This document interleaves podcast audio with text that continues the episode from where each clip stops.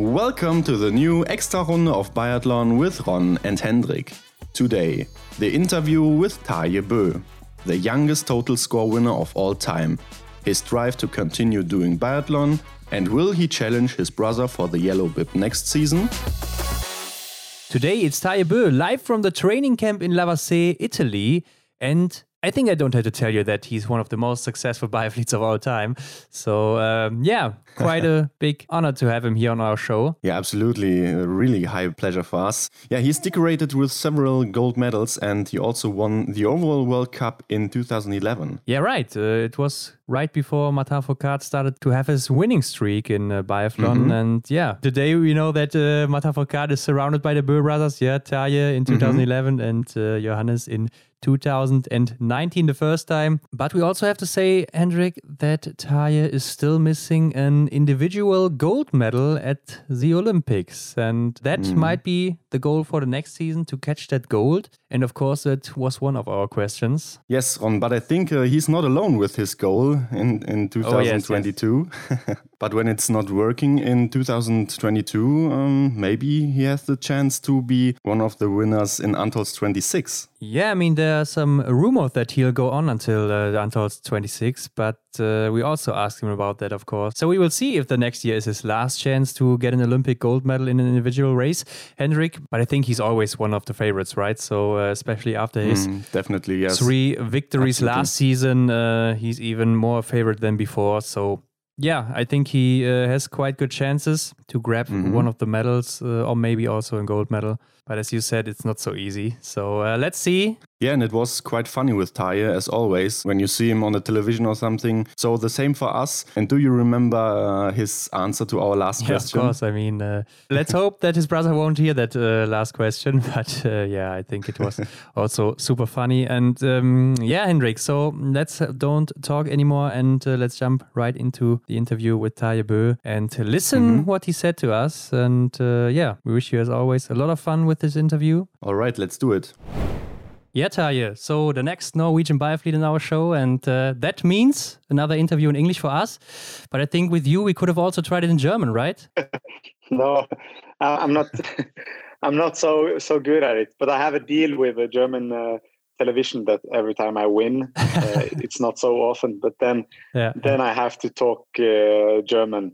But if I'm second or third, I can uh, choose my language. So that's the deal I have. I don't know if I have the same deal with you guys. ah, good to know. Good to know. Did you learn German in school or is it uh, self-taught? Yeah, I, I, learned it in school. Uh, from yeah, it was my third language after Norwegian English, and then in eighth grade, oh yeah, it was German, mm-hmm. and I had it for five years in school actually. But you only learn the basics, you know, you learn the grammar, but you don't learn to talk so much. So for biathlon language is is okay, but uh, when you start to talk about other things, it's really difficult because you miss a lot of words. But yeah. you have the standard words for biathlon and sports in your uh, vocabulary. Yeah, so we should maybe do a deal when you win the overall World Cup uh, next time. You also have to do a German interview here with us. yeah, if I win the overall World Cup, I can do whatever you want. no problem. Okay, Tarjei. So um, Let's jump back to your first years in international biathlon. You were quite successful in your junior years and even more successful in your first World Cup seasons. You won the gold at the Olympics in 2010 with the relay, and in 2010 11, you became the youngest male overall World Cup winner of all time at the age of 22. So it all went very, very quickly for you. Um, and at that time, did you expect such a fast rise of yourself in professional biathlon? Uh, to be honest, no. I, I think uh, no athlete can expect such a big improvement from uh, even if I, I was at the relay team in Vancouver, uh, I was not one of the yeah 15 best athletes in the world. Uh, but what happened through that uh, summer and autumn until uh, the 10-11 season was was quite a big step, and I, I couldn't imagine to take such a big uh, step. But yeah, I think I, I came into the team at the right time with the right athletes, and yeah. I learned a lot from them. Uh, watching Ole Einar and uh, Emil and the other guys, uh, I, I am a quick learner. So if I mm-hmm. train with the best ones, I I, I took uh, a lot of their skills and uh, developed it also further. Of course, it was not as uh, expected from anyone, I guess. But you have to take the chance when you got it, and uh, I'm lucky now that I yeah, did complete the job that season. Yeah, and I could imagine uh, winning at such a young age makes you think you're maybe yeah the benchmark for the next years for every other biathlete. Um, do you remember how uh, you felt uh, in 2011, especially mentally after that title? Yeah, you know it. Um, it was a little special uh, season because when you, when you prepare for the season, you your goal is to take your first podium or maybe work towards your first victory because it was other giants in our national team that took all the focus and uh, had the best results. Mm-hmm. Uh, so even if I I were fighting with them and beating them sometimes during the preparations, I still was quite humble because I knew that it was another game when the winter season started. But suddenly I got my first victory, and then uh, I, I, suddenly uh, had the yellow jersey, and then suddenly all my goals uh, changed uh, rapidly. You know, yeah, from yeah. fighting for my first podium, earning my first victory, and then suddenly my goal changed to keep this yellow jersey until the end of the season. So mm-hmm. it was a quite big uh, mental game and change uh, during the season. But I think in biathlon you have, you have two possibilities to to reach uh, your goals or to have success or to win races. One thing is to be really, really uh, uh, attacking. Really, you have this young um, energy that you think you can beat beat everyone mentality, or you have to be, yeah, more like an experienced athlete who who can win races because of all your experience throughout your career. Mm-hmm. And I think that my successful season came out of the first first part because I was really uh, attacking the season and I uh, yeah I challenged the other guys especially on the shooting range with my fast standing shooting and things like this. And I think uh, people got a little surprised by that. And um, and yeah I think for if you look at the German German biathlon for example the the German girls are used to be at their top level when they're really young yeah. But on, on the men's side, it, it was maybe not as usual. But uh, everyone says that you you have to be at your best when you're 28, 30 years old. But mm-hmm. uh, uh, I think you never know when it happens. So when you have your season, you just have to take the opportunity because you may never get it again. Mm, yeah, yeah, Tarjei, the following years perhaps were tough for you with a lot of ups and downs. Uh, you suffered from many illnesses, yeah, for nearly every season until 2019. So that's a long time. Do you have any explanations for those illnesses in those years? Um, I think the trouble started actually when I when I had this. Uh, I don't know what it's called in English, but uh, or in German either.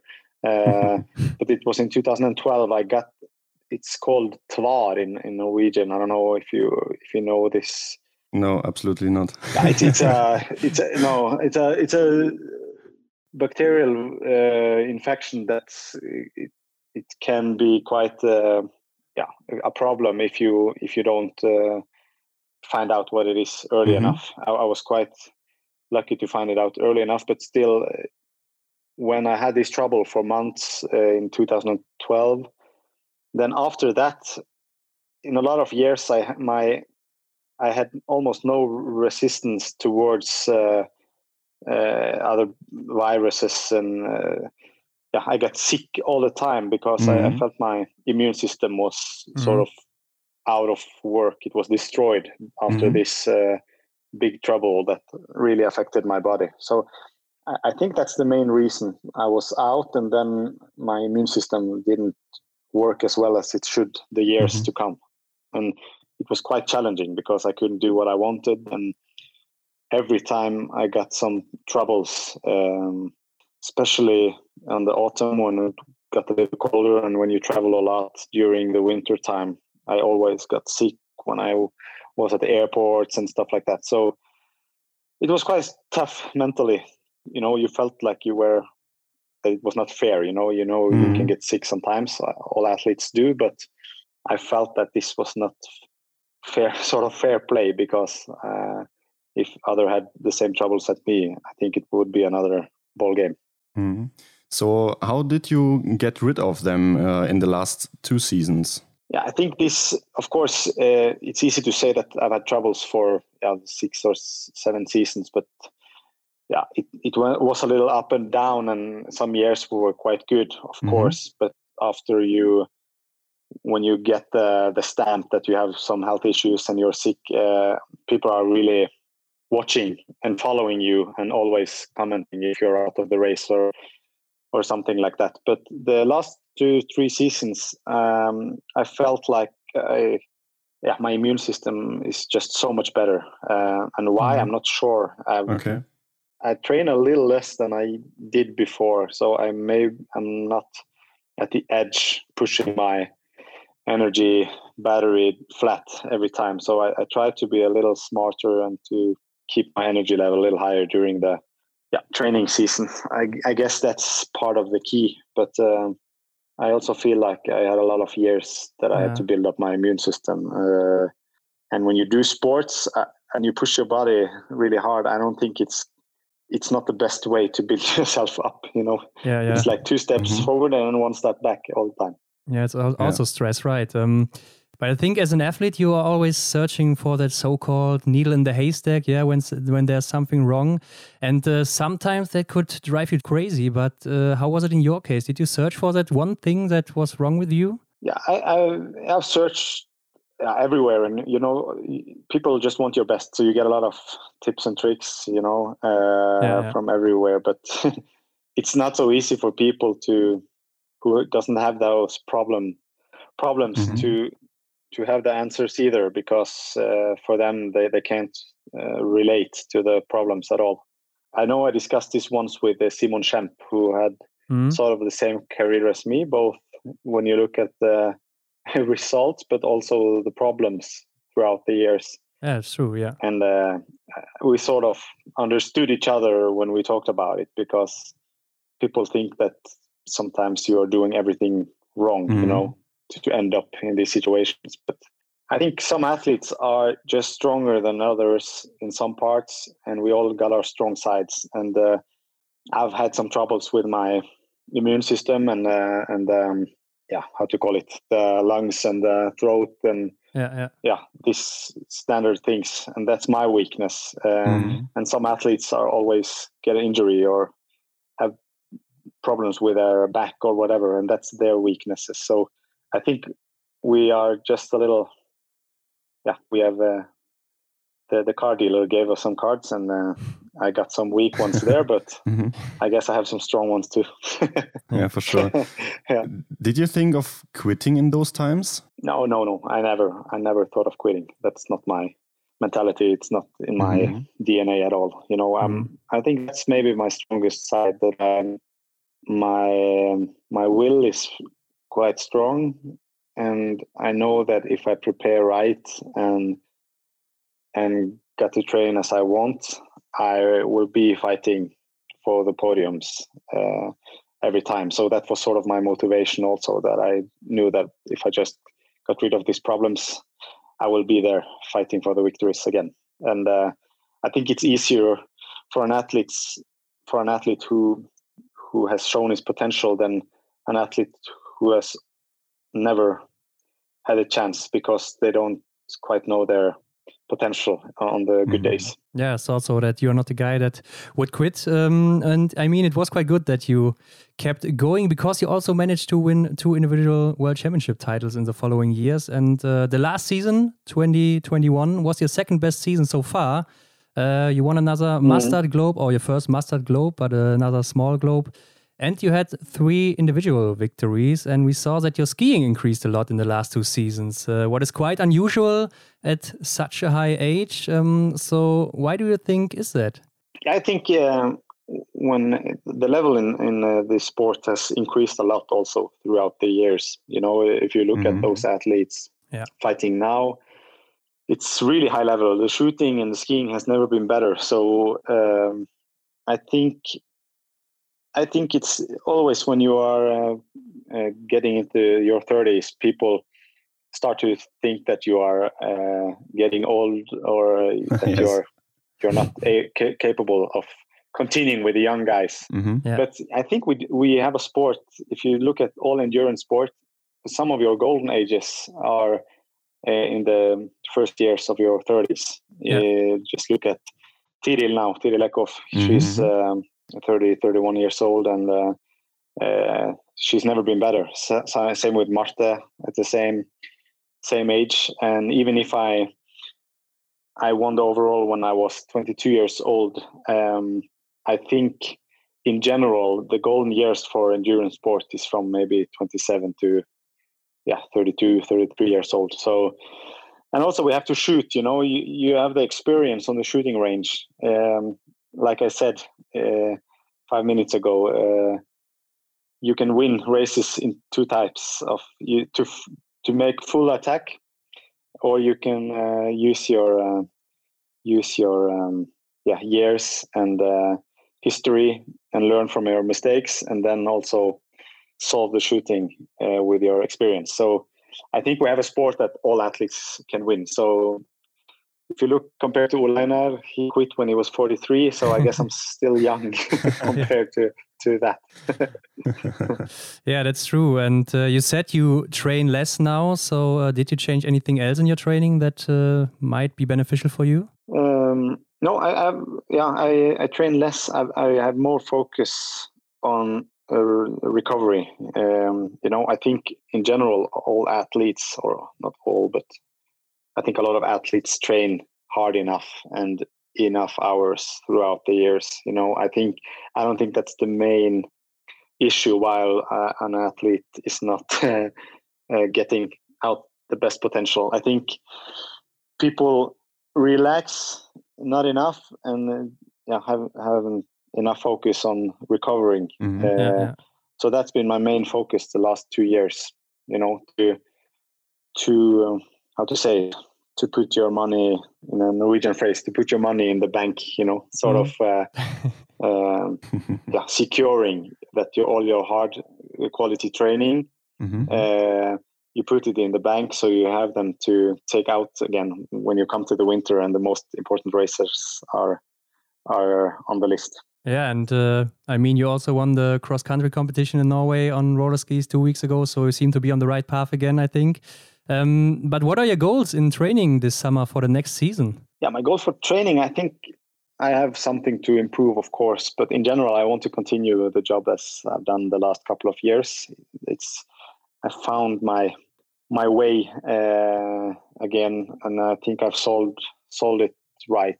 Um, if you look at the results from the winter, I guess that's been my issue my whole career. But also, you see the last couple of years, um, the place I have the most to improve is at the shooting range, at the standing shooting. Mm-hmm. Um, yeah. So that's the key for me to to take another step is to to increase the percentage on the sh- standing shooting. I, I, made some steps this year. You know, I, I shot more clean series in the end of the competitions which resulted in some victories this year. But in general, that's I need to continue in that way.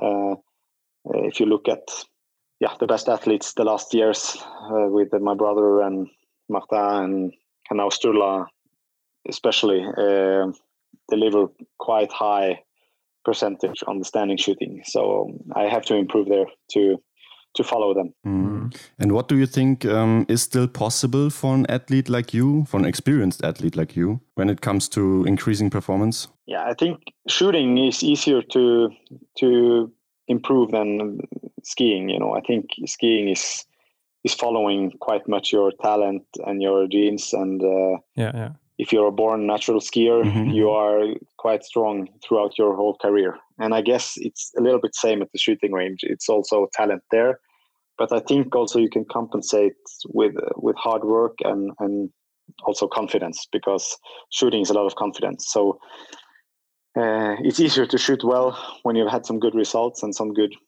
good uh, competitions uh, uh in your past. And uh, I think that's the key, not only to think about training more or to shoot more, but also to to work with your mental strength and to Mm-hmm. yeah work with your confidence because I think that's the key for the standing shooting when the pressure is quite high in the end of the races. Mm. Yeah. Let's have a look at the upcoming winter. Tarjei, what are your main goals for next season? Yeah, I think I can speak for the whole field that I think the Olympics will be the main goal for everyone. I can't see Yeah, for sure. another goal that's that can be higher. Of course, there there is a yellow jersey that will be handed out also, um, Mhm.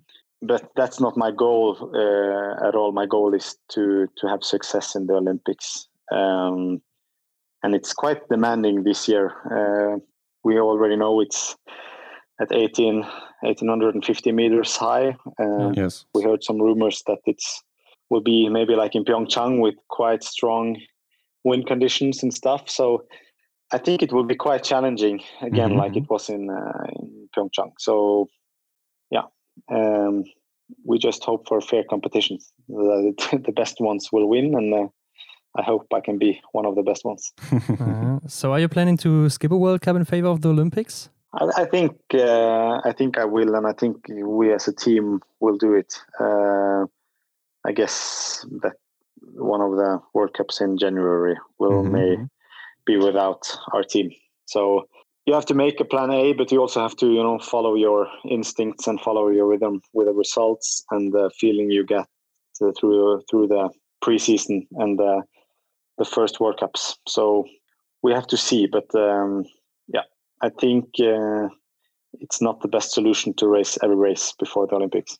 But also might depend on the overall World Cup uh, fight, right?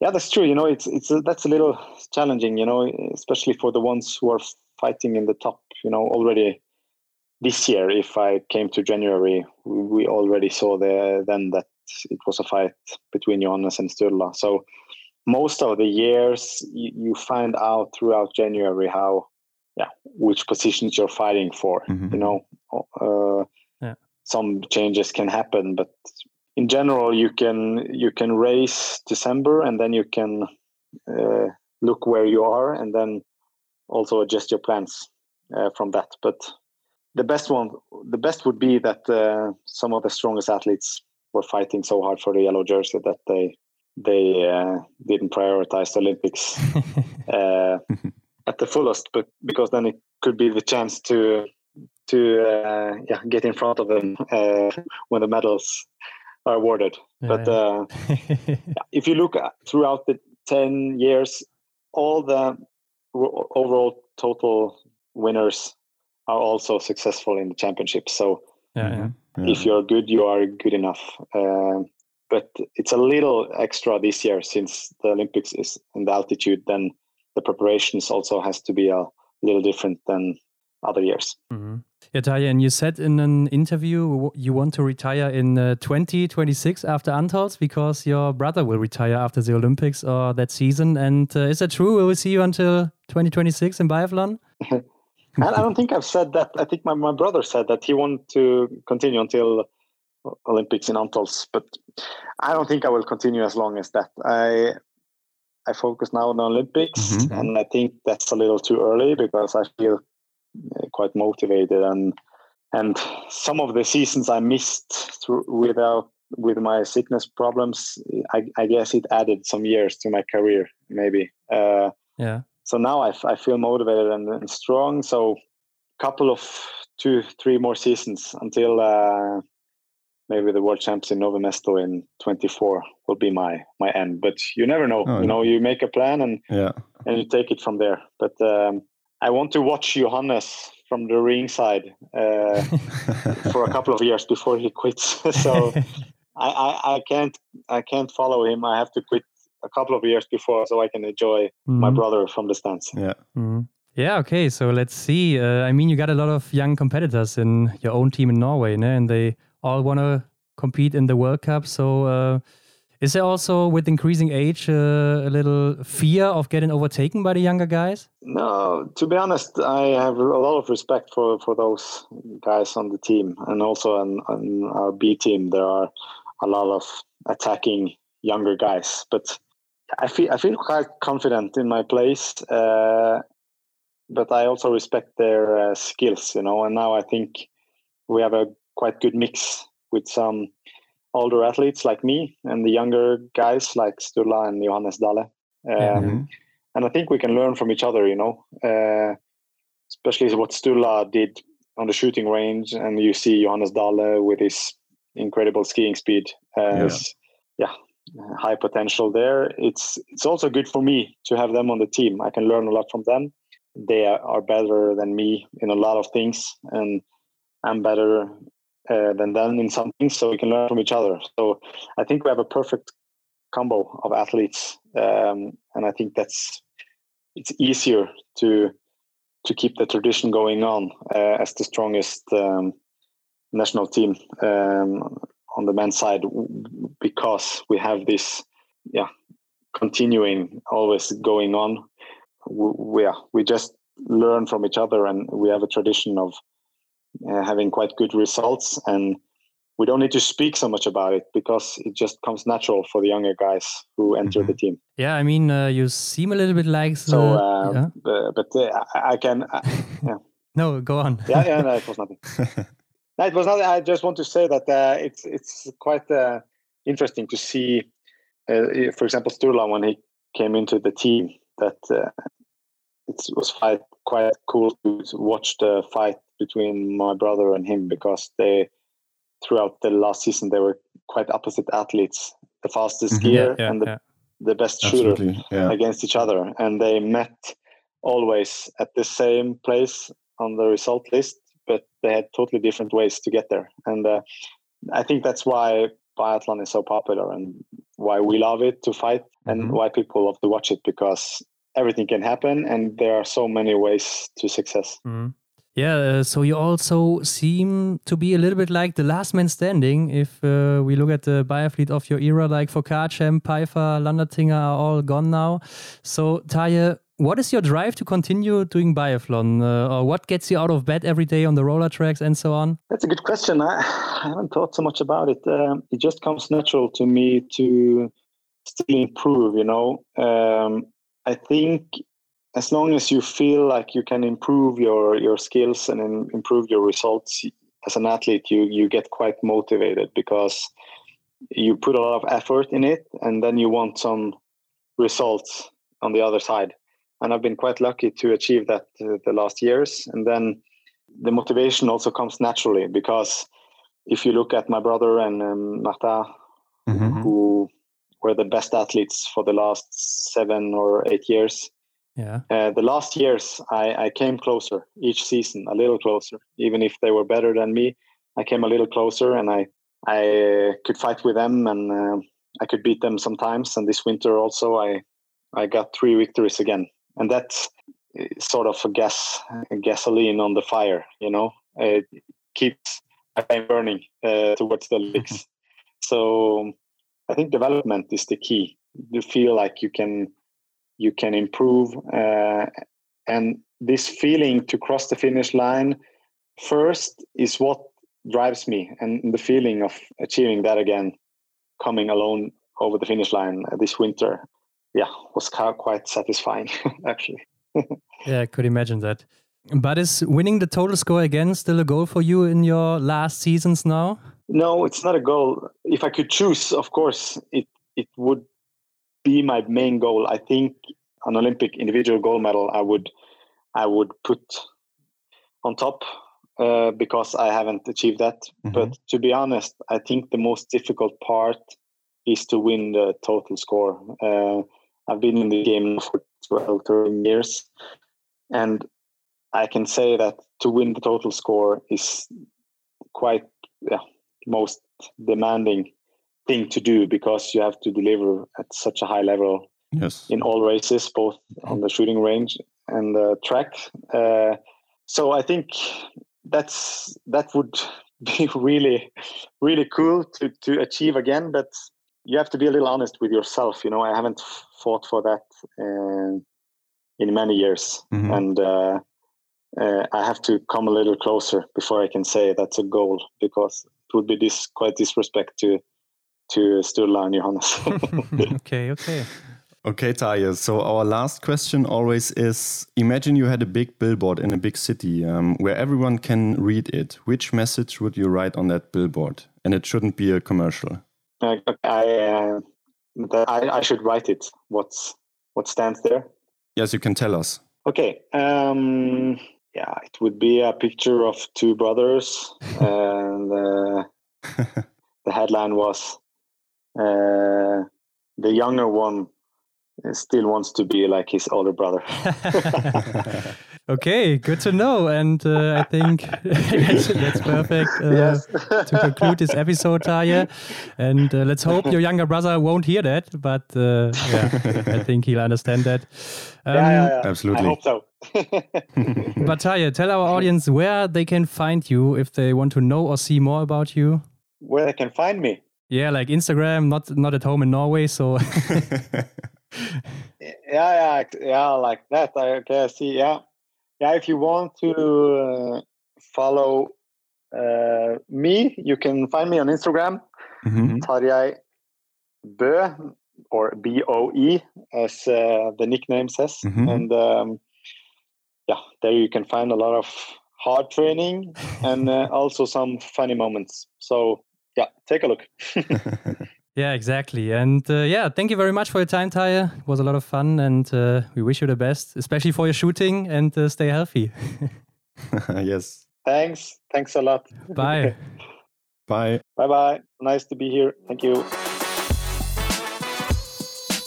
We hope you liked the interview with Tarjei Bø. If you want to know more about Tarjei, follow him on Instagram or Facebook, but also follow us on Instagram and share this episode with your friends. All of the links can be found in the show notes. Thank you very much, and till the next time.